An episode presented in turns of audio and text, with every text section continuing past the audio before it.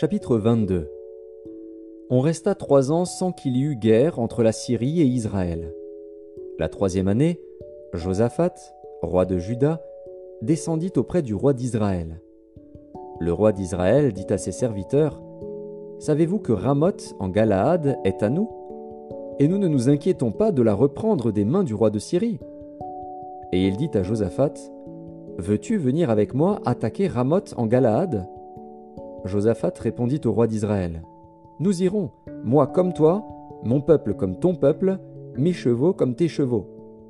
Puis Josaphat dit au roi d'Israël Consulte maintenant, je te prie, la parole de l'Éternel. Le roi d'Israël assembla les prophètes, au nombre d'environ quatre cents, et leur dit Irai-je attaquer Ramoth en Galaad, ou dois-je y renoncer?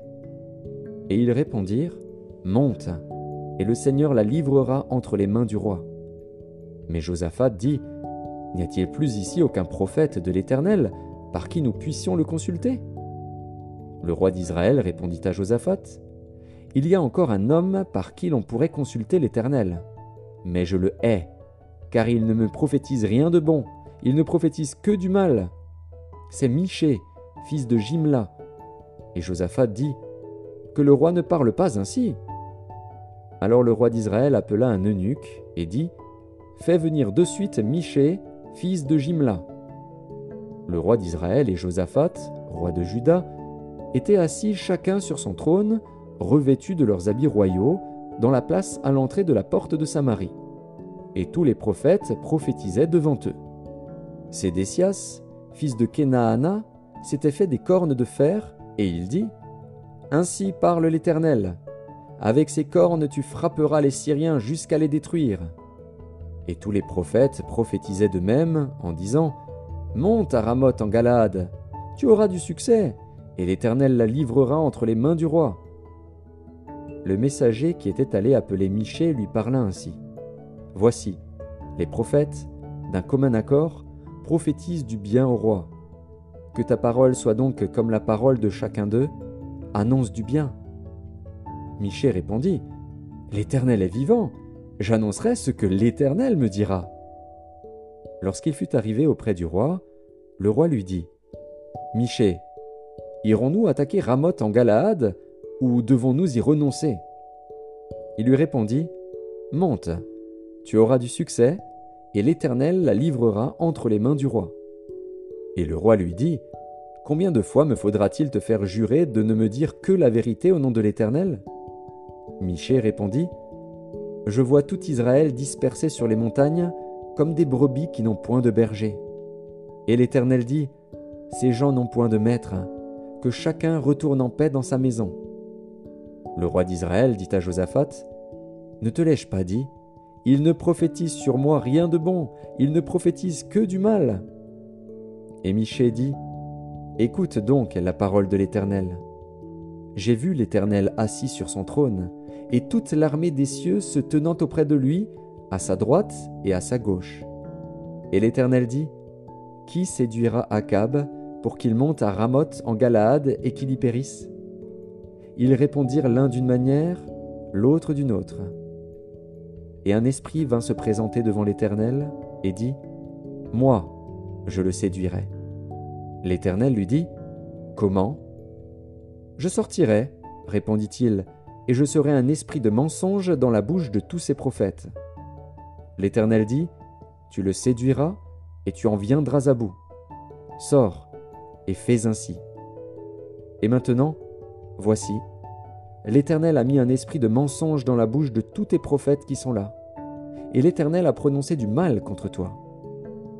Alors Sédécias, fils de Kenaana, s'étant approché, frappa Michée sur la joue et dit Par où l'Esprit de l'Éternel est-il sorti de moi pour te parler? Michée répondit Tu le verras au jour où tu iras de chambre en chambre pour te cacher.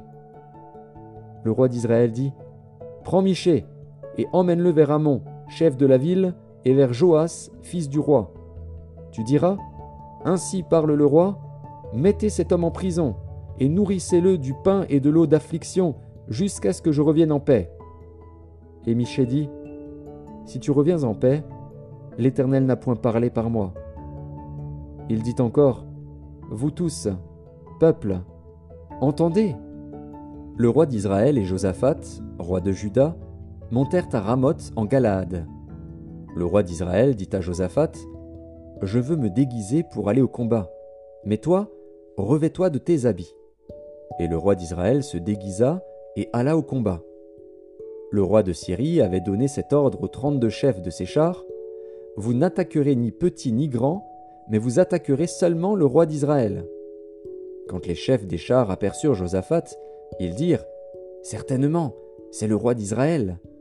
Et ils s'approchèrent de lui pour l'attaquer. Josaphat poussa un cri. Les chefs des chars, voyant que ce n'était pas le roi d'Israël, s'éloignèrent de lui. Alors un homme tira de son arc au hasard et frappa le roi d'Israël au défaut de la cuirasse. Le roi dit à celui qui dirigeait son char Tourne et fais-moi sortir du champ de bataille, car je suis blessé. Le combat devint acharné ce jour-là.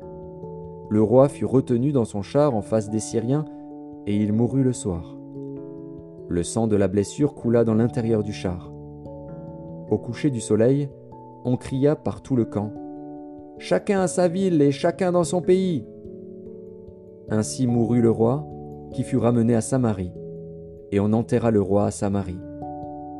Lorsqu'on lava le char à l'étang de Samarie, les chiens léchèrent le sang d'Akab, et les prostituées s'y baignèrent, selon la parole que l'Éternel avait prononcée. Le reste des actions d'Akab, tout ce qu'il a fait, la maison d'ivoire qu'il construisit, et toutes les villes qu'il a bâties, cela n'est-il pas écrit dans le livre des chroniques des rois d'Israël? Akab se coucha avec ses pères, et Acasia, son fils, régna à sa place. Josaphat, fils d'Aza, régna sur Juda la quatrième année d'Akab, roi d'Israël. Josaphat avait trente-cinq ans lorsqu'il devint roi, et il régna vingt-cinq ans à Jérusalem. Sa mère s'appelait Azuba, fille de Shilchi.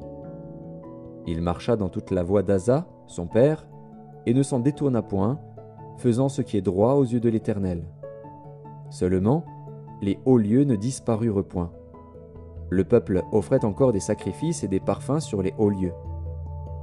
Josaphat fut en paix avec le roi d'Israël. Le reste des actions de Josaphat, ses exploits et ses guerres, cela n'est-il pas écrit dans le livre des chroniques des rois de Juda? Il ôta du pays le reste des prostituées qui s'y trouvaient encore depuis le temps d'Asa, son père. Il n'y avait point de roi en Édom, c'était un intendant qui gouvernait. Josaphat construisit des navires de Tarsis pour aller à Ophir chercher de l'or, mais il n'y alla point, parce que les navires se brisèrent à Edjon-Geber. Alors Acasia, fils d'Akab, dit à Josaphat Veux-tu que mes serviteurs aillent avec les tiens sur des navires? Et Josaphat ne voulut pas. Josaphat se coucha avec ses pères, et il fut enterré avec ses pères dans la ville de David, son père. Et Joram, son fils, régna à sa place. Acasia, fils d'Akab, régna sur Israël à Samarie, la dix-septième année de Josaphat, roi de Juda. Il régna deux ans sur Israël. Il fit ce qui est mal aux yeux de l'Éternel, et il marcha dans la voie de son père et dans la voie de sa mère, et dans la voie de Jéroboam, fils de Nebat, qui avait fait pécher Israël. Il servit Baal et se prosterna devant lui, et il irrita l'Éternel, le Dieu d'Israël, comme avait fait son père.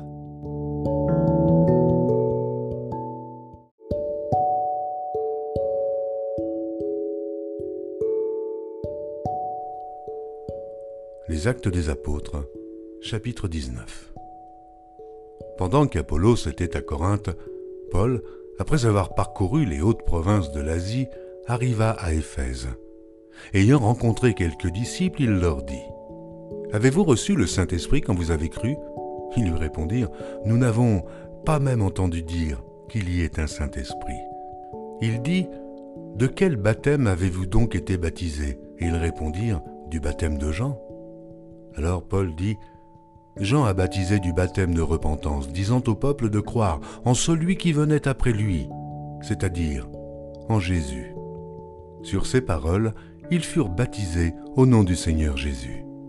Lorsque Paul leur eut imposé les mains, le Saint-Esprit vint sur eux, et ils parlaient en langue et prophétisaient. Ils étaient en tout environ douze hommes. Ensuite, Paul entra dans la synagogue où il parla librement. Pendant trois mois, il discourut sur les choses qui concernent le royaume de Dieu, s'efforçant de persuader ceux qui l'écoutaient. Mais, comme quelques-uns restaient endurcis et incrédules, décriant devant la multitude la voix du Seigneur, il se retira d'eux, sépara les disciples et enseigna chaque jour dans l'école d'un nommé Tyrannus.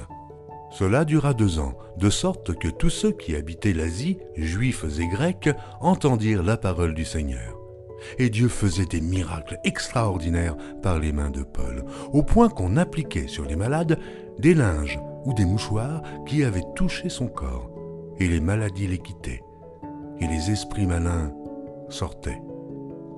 Quelques exorcistes juifs ambulants, essayèrent d'invoquer sur ceux qui avaient des esprits malins le nom du Seigneur Jésus en disant ⁇ Je vous conjure par Jésus que Paul prêche ⁇ Ceux qui faisaient cela étaient sept fils de Sheva, juifs, l'un des principaux sacrificateurs.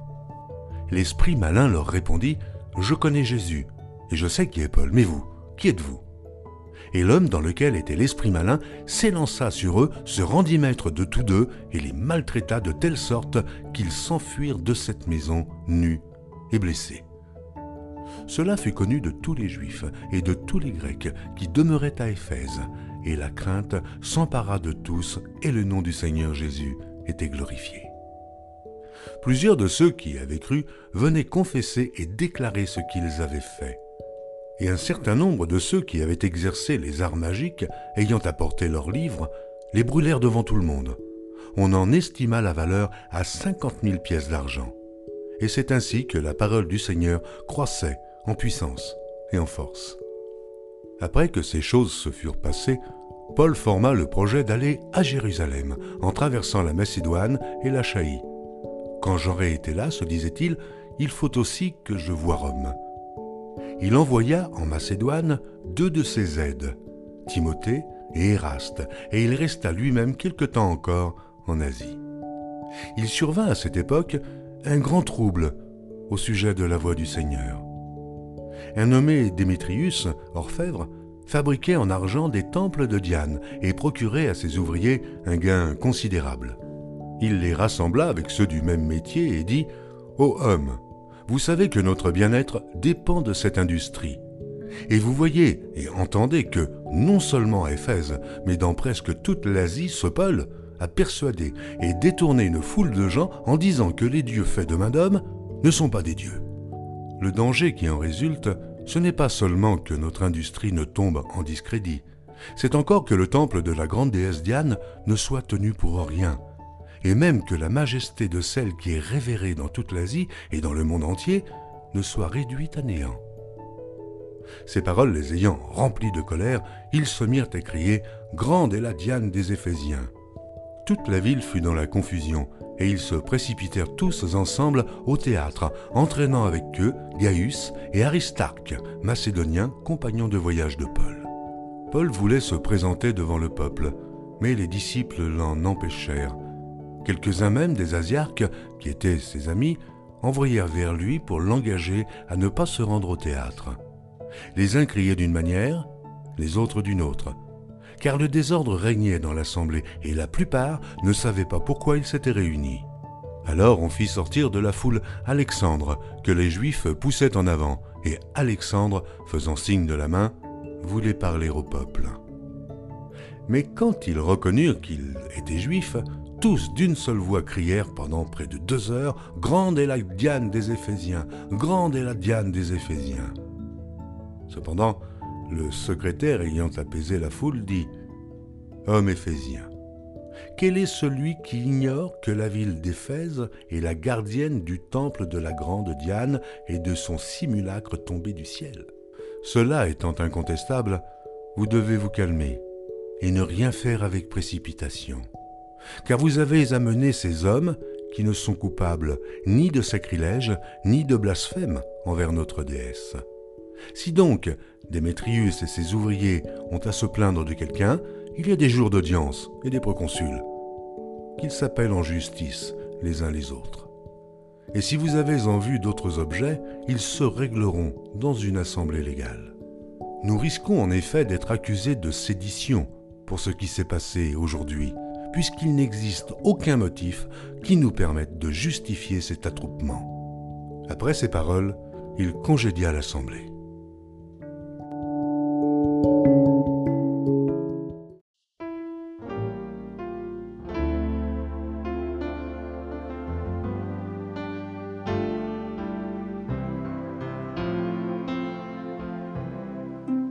Les Proverbes, chapitre 15. Une réponse douce calme la fureur, mais une parole dure excite la colère. La langue des sages rend la science aimable, et la bouche des insensés répand la folie. Les yeux de l'Éternel sont en tout lieu, observant les méchants et les bons. La langue douce est un arbre de vie, mais la langue perverse brise l'âme. L'insensé dédaigne l'instruction de son père, mais celui qui a égard à la réprimande agit avec prudence. Il y a grande abondance dans la maison du juste, mais il y a du trouble dans les profits du méchant. Les lèvres des sages répandent la science, mais le cœur des insensés n'est pas droit. Le sacrifice des méchants est en horreur à l'Éternel, mais la prière des hommes droits lui est agréable. La voix du méchant est en horreur à l'Éternel, mais il aime celui qui poursuit la justice. Une correction sévère menace celui qui abandonne le sentier. Celui qui hait la réprimande mourra. Le séjour des morts et l'abîme sont devant l'Éternel. Combien plus les cœurs des fils de l'homme Le moqueur n'aime pas qu'on le reprenne, il ne va point vers les sages. Un cœur joyeux rend le visage serein, mais quand le cœur est triste, l'esprit est abattu. Un cœur intelligent cherche la science, mais la bouche des insensés se plaît à la folie. Tous les jours du malheureux sont mauvais, mais le cœur content est un festin perpétuel. Mieux vaut peu, avec la crainte de l'Éternel, qu'un grand trésor avec le trouble. Mieux vaut de l'herbe pour nourriture là où règne l'amour, qu'un bœuf engraissé si la haine est là. Un homme violent excite des querelles, mais celui qui est lent à la colère apaise les disputes. Le chemin du paresseux est comme une haie d'épines, mais le sentier des hommes droits est aplani. Un fils sage fait la joie de son père, et un homme insensé méprise sa mère. La folie est une joie pour celui qui est dépourvu de sens. Mais un homme intelligent va droit le chemin. Les projets échouent faute d'une assemblée qui délibère. Mais ils réussissent quand il y a de nombreux conseillers. On éprouve de la joie à donner une réponse de sa bouche, et combien est agréable une parole dite à propos. Pour le sage, le sentier de la vie mène en haut, afin qu'il se détourne du séjour des morts qui est en bas. L'Éternel renverse la maison des orgueilleux, mais il affermit les bornes de la veuve. Les pensées mauvaises sont en horreur à l'Éternel, mais les paroles agréables sont pures à ses yeux. Celui qui est avide de gain trouble sa maison, mais celui qui est les présents vivra. Le cœur du juste médite pour répondre, mais la bouche des méchants répand des méchancetés. L'Éternel s'éloigne des méchants, mais il écoute la prière des justes. Ce qui plaît aux yeux réjouit le cœur. Une bonne nouvelle fortifie les membres. L'oreille attentive aux réprimandes qui mènent à la vie fait son séjour au milieu des sages.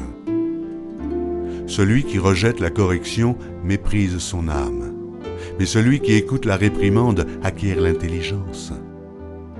La crainte de l'Éternel enseigne la sagesse, et l'humidité précède la gloire.